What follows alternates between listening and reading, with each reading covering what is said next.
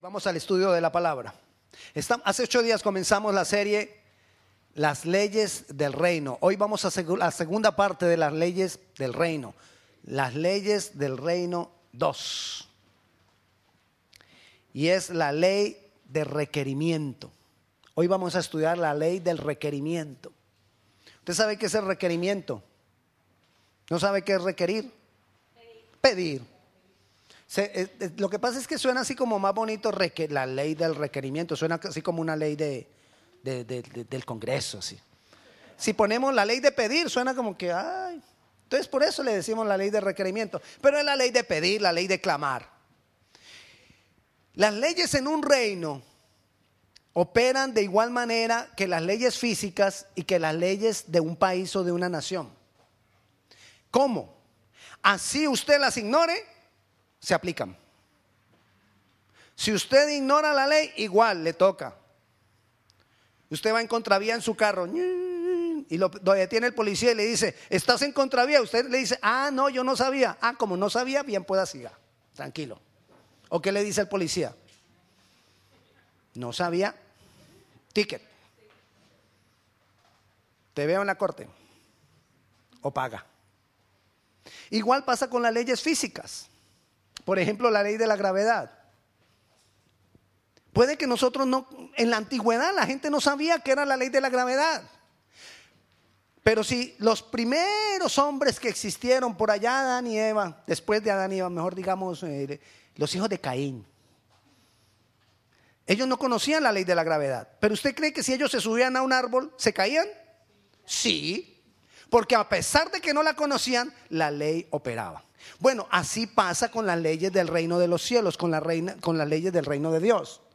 Así tú no las conozcas, ellas operarán.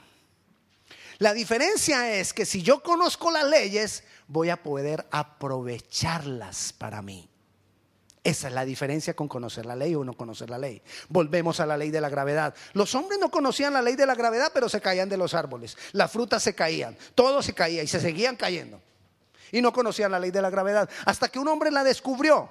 No la inventó, porque ya estaba. La descubrió. Descubrió cómo operaba. Descubrió cómo funcionaba. Y entonces empezaron los hombres a estudiar la ley. Y hoy, a veces nos saltamos la ley de la gravedad. Porque la estudiamos, porque la conocimos.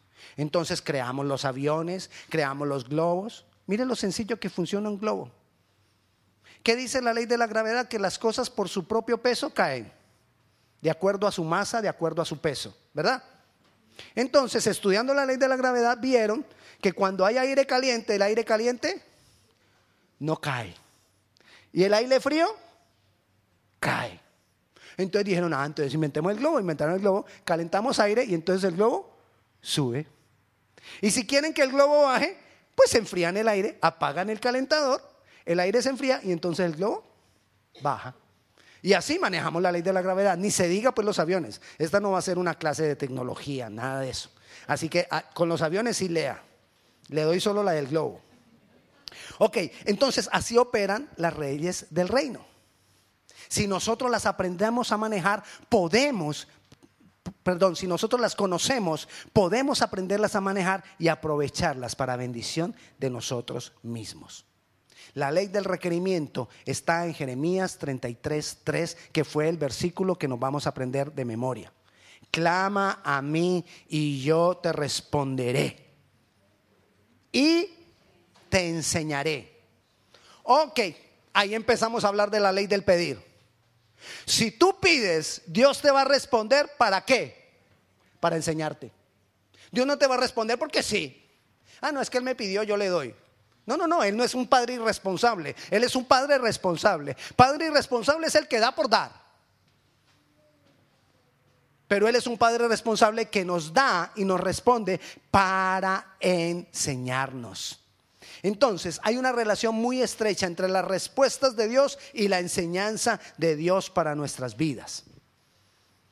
El problema de nosotros está que cuando nosotros clamamos a Dios, pedimos a Dios, nosotros esperamos o queremos que Él nos responda a nuestra manera y a nuestro tiempo. Y Dios no responde a nuestra manera y a nuestro tiempo, sino que nosotros debemos saber y creer que Dios responde a su manera y a su tiempo. Él responde a su manera y a su tiempo. Y nosotros tenemos que entenderlo. Cuando nosotros no entendemos eso, ¿qué nos pasa? Cuando nosotros no entendemos bien cómo funciona la ley de pedir, la ley del requerimiento, entonces como no vemos la respuesta en el tiempo que nosotros queremos, nos defraudamos de Dios y decimos, Dios no me quiere. O dudamos del poder de Dios. No, quizá ni exista. Porque yo le pido y le pido mm, no me responde. Lo que pasa es que no hemos entendido cómo responde y no conocemos la ley de pedir. Y eso es lo que quiero que vayamos aprendiendo poco a poco, las leyes del reino, cómo funcionan, cómo operan las leyes del reino. Cuando nosotros entendemos o conocemos cómo funciona la ley, vamos a entender que Dios siempre responde. Rapidito, rapidito así, tres respuestas que siempre da Dios, una de tres respuestas. Dios no tiene el no, Dios tiene un sí. O si no, Dios tiene un no todavía. O si no, Dios tiene un, tengo algo mejor para ti. Pero Él no tiene un no radical. O te dice sí, o te dice no todavía, o te dice, tengo algo mejor para ti. Pero como yo quiero un sí, cualquier otra cosa que Él diga, para mí es no.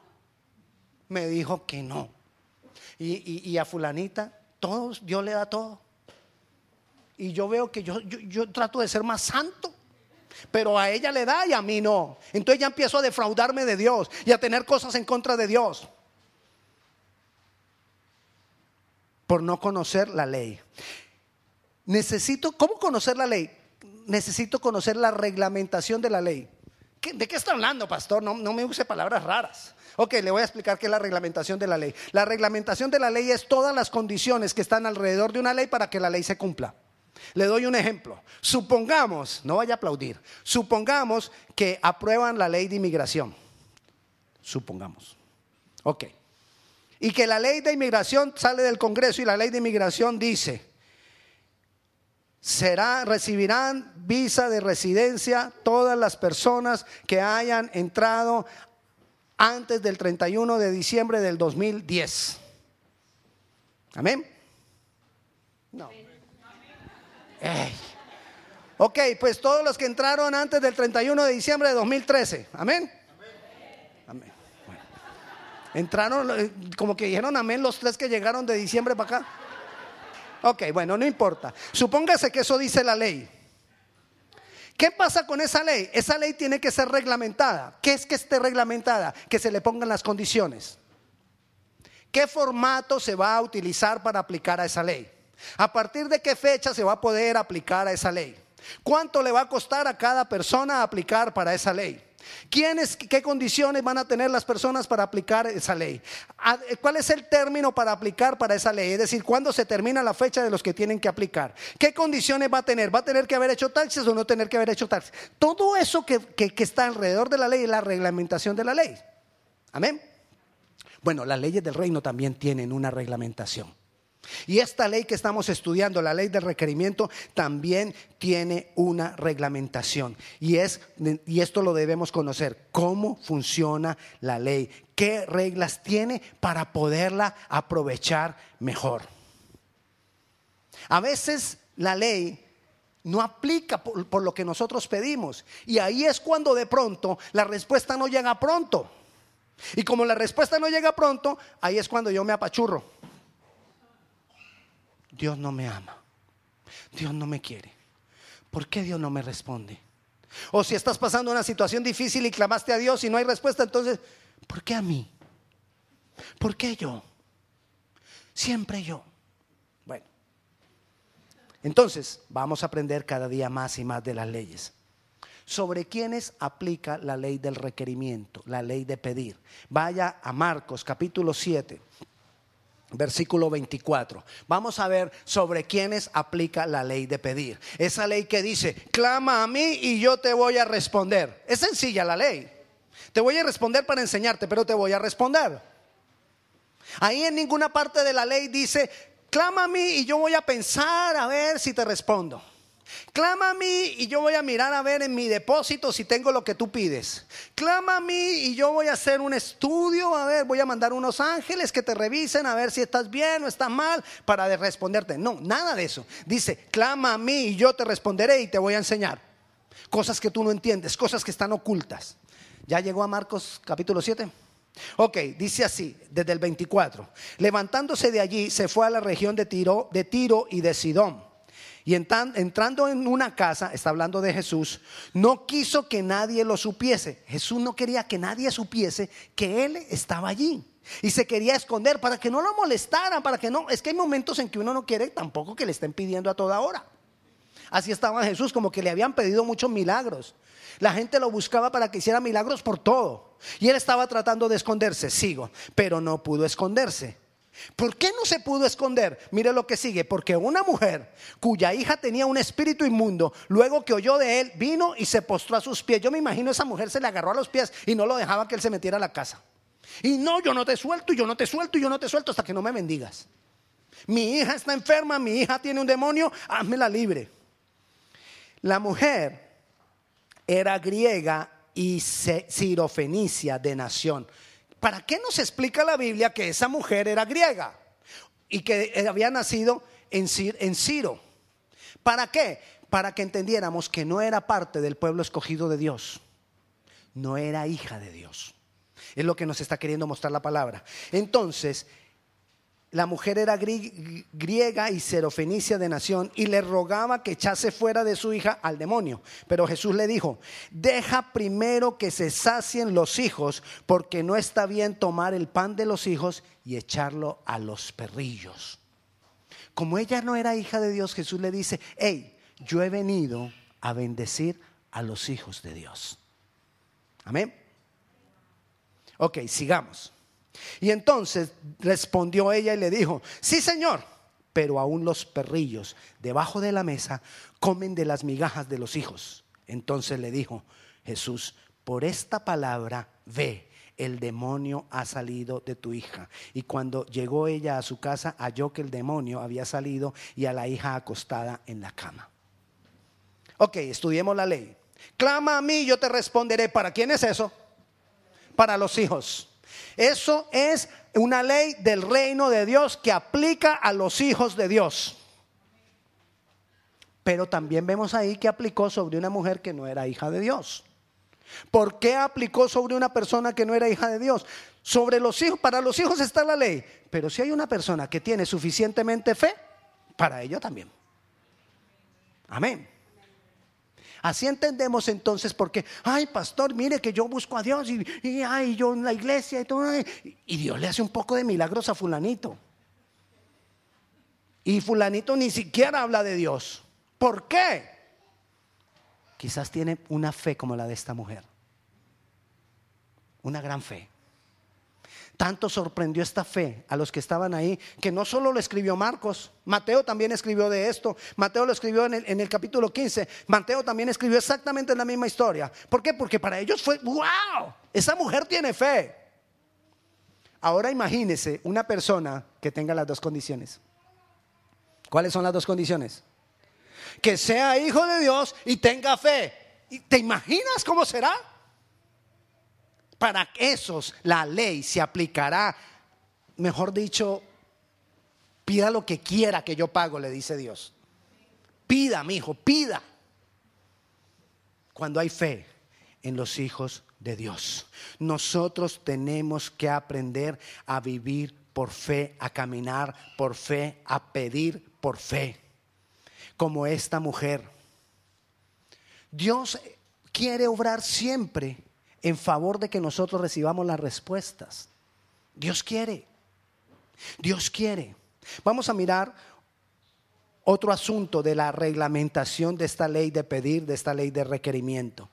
Váyase a Oseas, capítulo 2, versículo 20 y 22. Oseas es uno de los llamados profetas menores que los llamamos profetas menores porque los, los, escritos de ellos que están en la Biblia son cortos y por eso los llamamos profetas menores, pero no quiere decir que ni que fueran menores de edad ni que tuvieran menos poder que los, que los otros profetas, sino que su escrito estaba un poco más pequeño.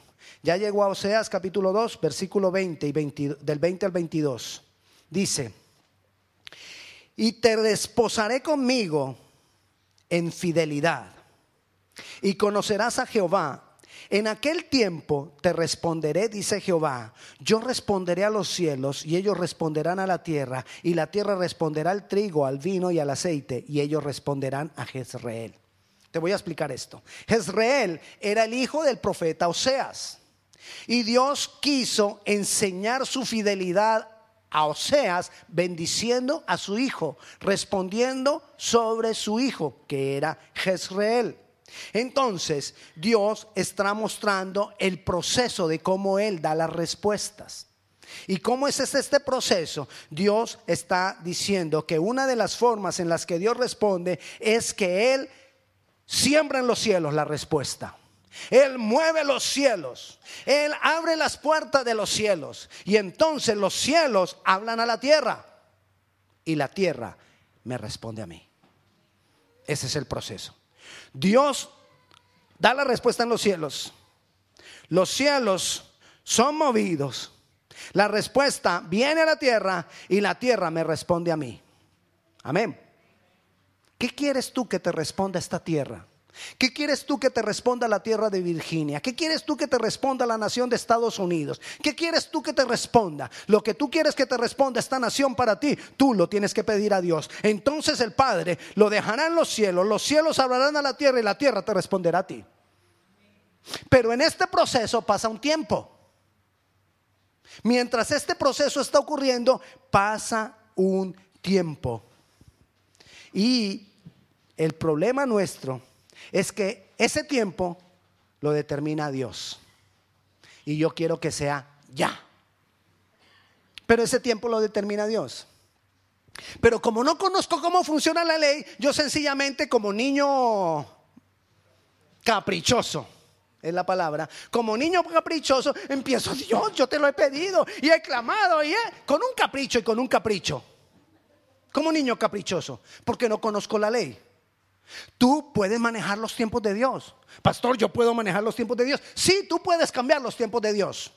¿Cómo así, pastor, que tú, yo puedo cambiar los tiempos de Dios? Tú puedes alargar ese tiempo de ese proceso o tú lo puedes acortar. Lo alargas por la dureza de tu corazón. O lo acortas cuando te humillas a Dios y esperas en Él y descansas en Él.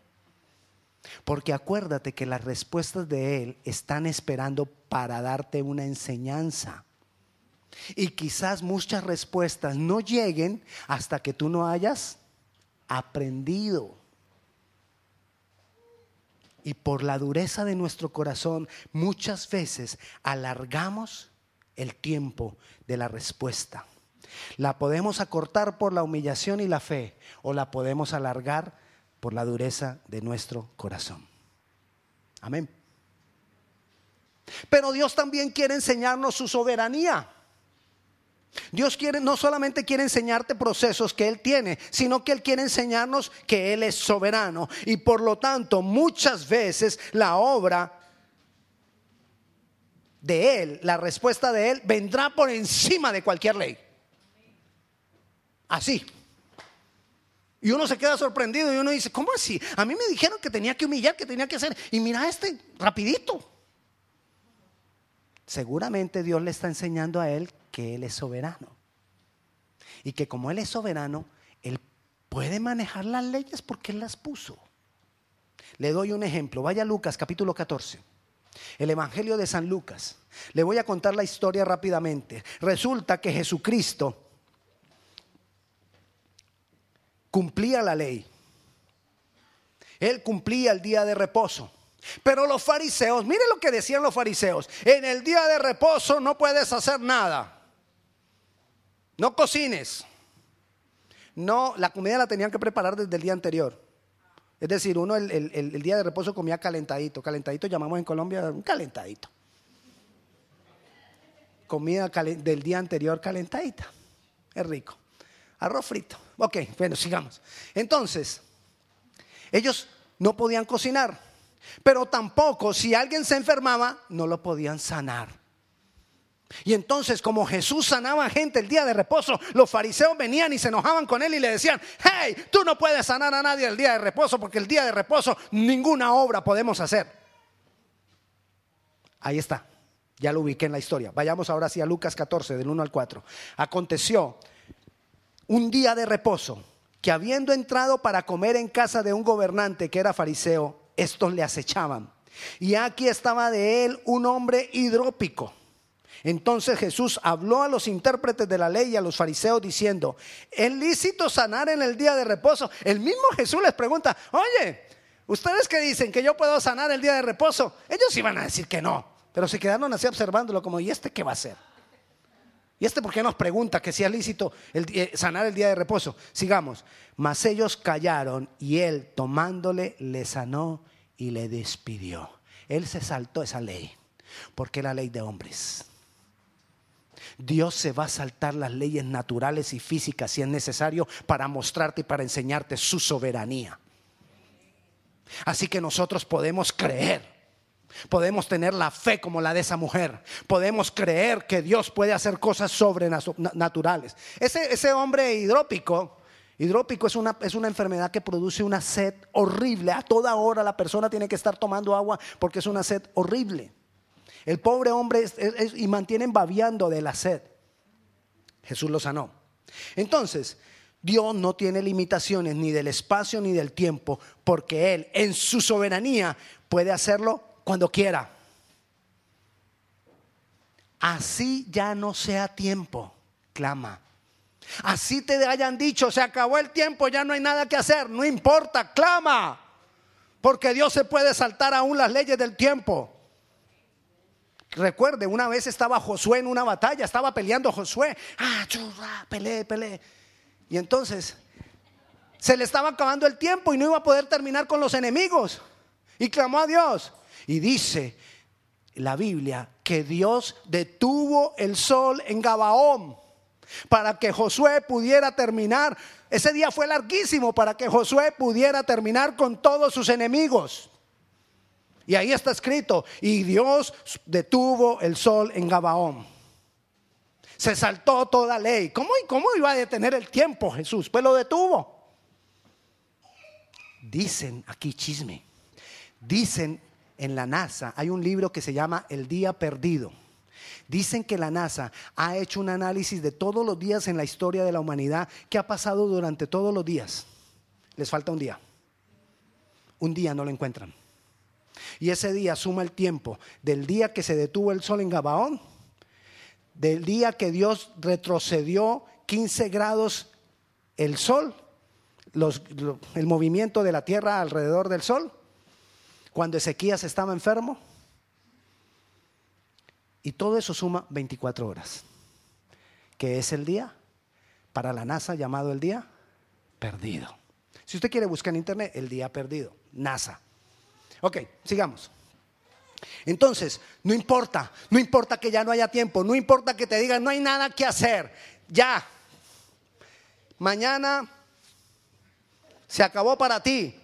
Clama, clama, porque Dios es soberano y está por encima de toda ley. Amén. Sigamos hablando entonces de la ley de requerimiento. Dios quiere enseñarnos autoridad y gobierno, por lo cual Él responde a los cielos. Él abre a los cielos y Él espera que nosotros poseamos las cosas que están, ¿dónde? En los cielos. Eso es gobierno, eso es aprender a gobernar. Dios quiere enseñarte a gobernar desde los cielos.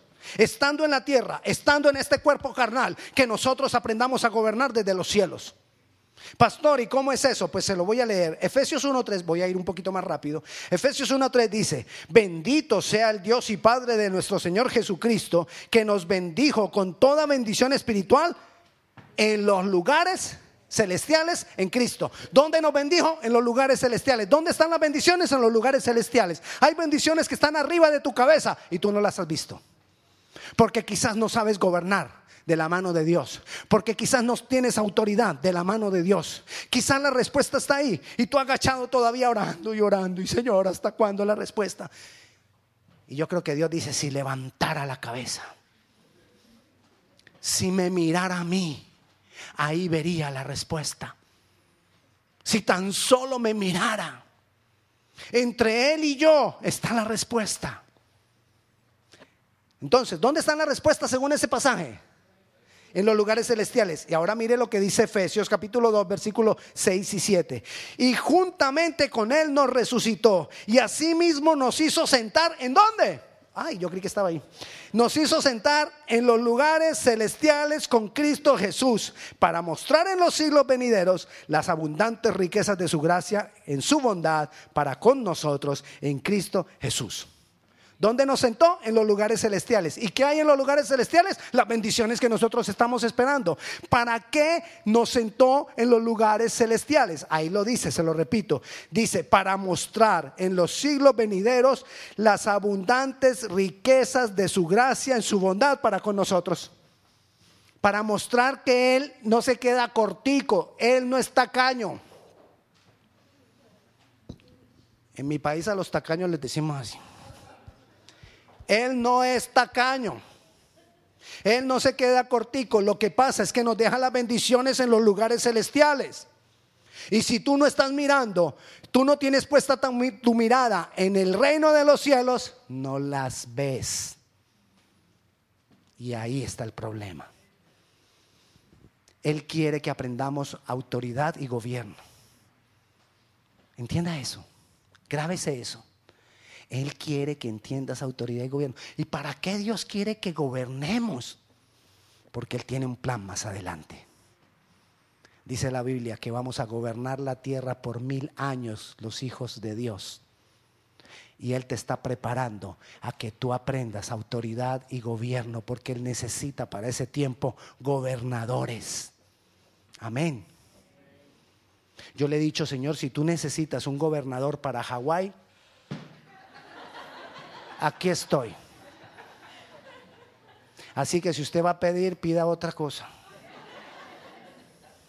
Ok, Él quiere que nosotros aprendamos a gobernar. En este caso, el tiempo y la autoridad de las respuestas, perdón, el tiempo de las respuestas lo determina mi autoridad y mi gobierno. Amén. Si yo no ejerzo autoridad en los lugares celestiales, ahí me quedo. Y sigo clamando y sigo clamando y ayuno y ayuno y ayuno y ayuno. Y, Pastor, usted viera, 40 días de ayuno. Bueno, ejerce la autoridad que debiste haber tomado en ese ayuno. Amén por el ayuno. Ahí tuviste autoridad. Ahora ejércela. Levántate en poder y en autoridad. Otro aspecto de la reglamentación de la ley cómo clamar, cómo pedir. Ese es el otro problema, que muchas veces pedimos y pedimos mal. Santiago dice, pedís y no recibís porque pedís mal. Porque pedís para vuestros propios deleites. Si tú estás pidiendo para deleitarte y deleitarte y deleitarte, olvídate. Ay, pastor, y entonces unas vacacioncitas. No, si tú puedes pedir unas vacacioncitas. Porque Dios, Dios contempló para nosotros descanso. Pero ahora, si tú quieres pedir 5, 6, 7 vacaciones en el año, olvídate que no las vas a tener. Entonces, tenemos que aprender a pedir. ¿Y cómo pedir? ¿Qué dice la ley? ¿Cómo debo pedir? La ley dice, en el párrafo chiquito, de letra chiquita, usted ha visto cuando la reglamentación de la ley son unas, unas, lo que está escrito, decretos, resoluciones. Y ahí en la resolución dice, Artículo primero, artículo segundo, no, no. Entonces aquí yo le voy a leer artículo penúltimo. Si usted quiere saber cómo pedir, vaya a la ventanilla donde dice Espíritu Santo. Toque ahí. Y a Él pregúntele cómo pedir. Dice Romanos 8:26, de igual manera el Espíritu nos ayuda en nuestra debilidad. Pues, pues ¿qué hemos de pedir como conviene? No lo sabemos, pero el Espíritu mismo intercede por nosotros con gemidos indecibles. ¿Tú quieres saber cómo pedir en determinado caso? Pídele al Espíritu Santo que te guíe, porque cada caso tendrá una oración diferente. Hay algunos momentos que Dios te va a decir, no pidas, ejerce autoridad. Hay otros momentos que Dios te va a decir, pida. Hay otros momentos que Dios te va a decir, humíllate primero. Hay otros momentos que quizás Dios te diga, ayuna, porque eso que estás pidiendo no sale sino con oración y ayuno. No sabemos cómo puede ser para cada caso, pero nos está diciendo la reglamentación de la ley que si tú no sabes cómo orar, hay quien te va a ayudar en la debilidad que tenemos. ¿Cuál es la debilidad? No saber cómo orar. Esa es nuestra debilidad. No sabemos cómo orar y le apuntamos a lo que no es. Pero nos dice ahí, pregúntale al Espíritu Santo. Una de las formas en que Dios nos ayuda en nuestra debilidad es mostrarnos cómo clamar o cómo ejercer autoridad.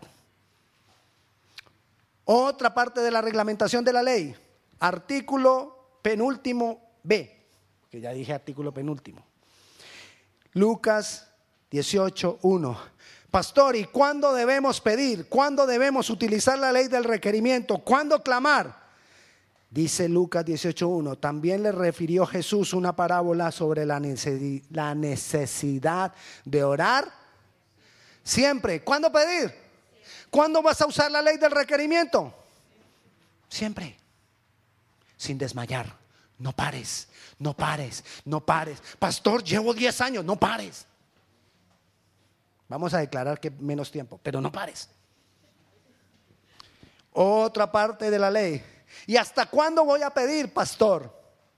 Primera de Tesalonicenses 5:17, parágrafo último.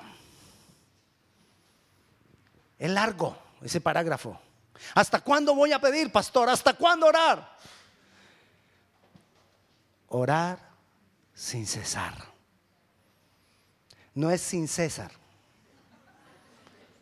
sino sin cesar. Si sí, por ahí anda César. No, no es orar sin cesar, es orar sin cesar. No pare de orar. Pastor, y es que ya estoy cansado de orar. Sigue orando, sigue orando, no pares. Porque en el momento en que tú mismo, en que tú menos esperes, Ahí está la respuesta. ¿Sabe qué nos pasa a veces? Y con esto termino. Muchas veces nosotros estamos orando, orando. La respuesta está ahí, ahí adelantito, tres pasos adelante. Y estoy orando, un paso, estoy orando y orando, dos pasos, estoy orando y orando. Y ahí me desanimo.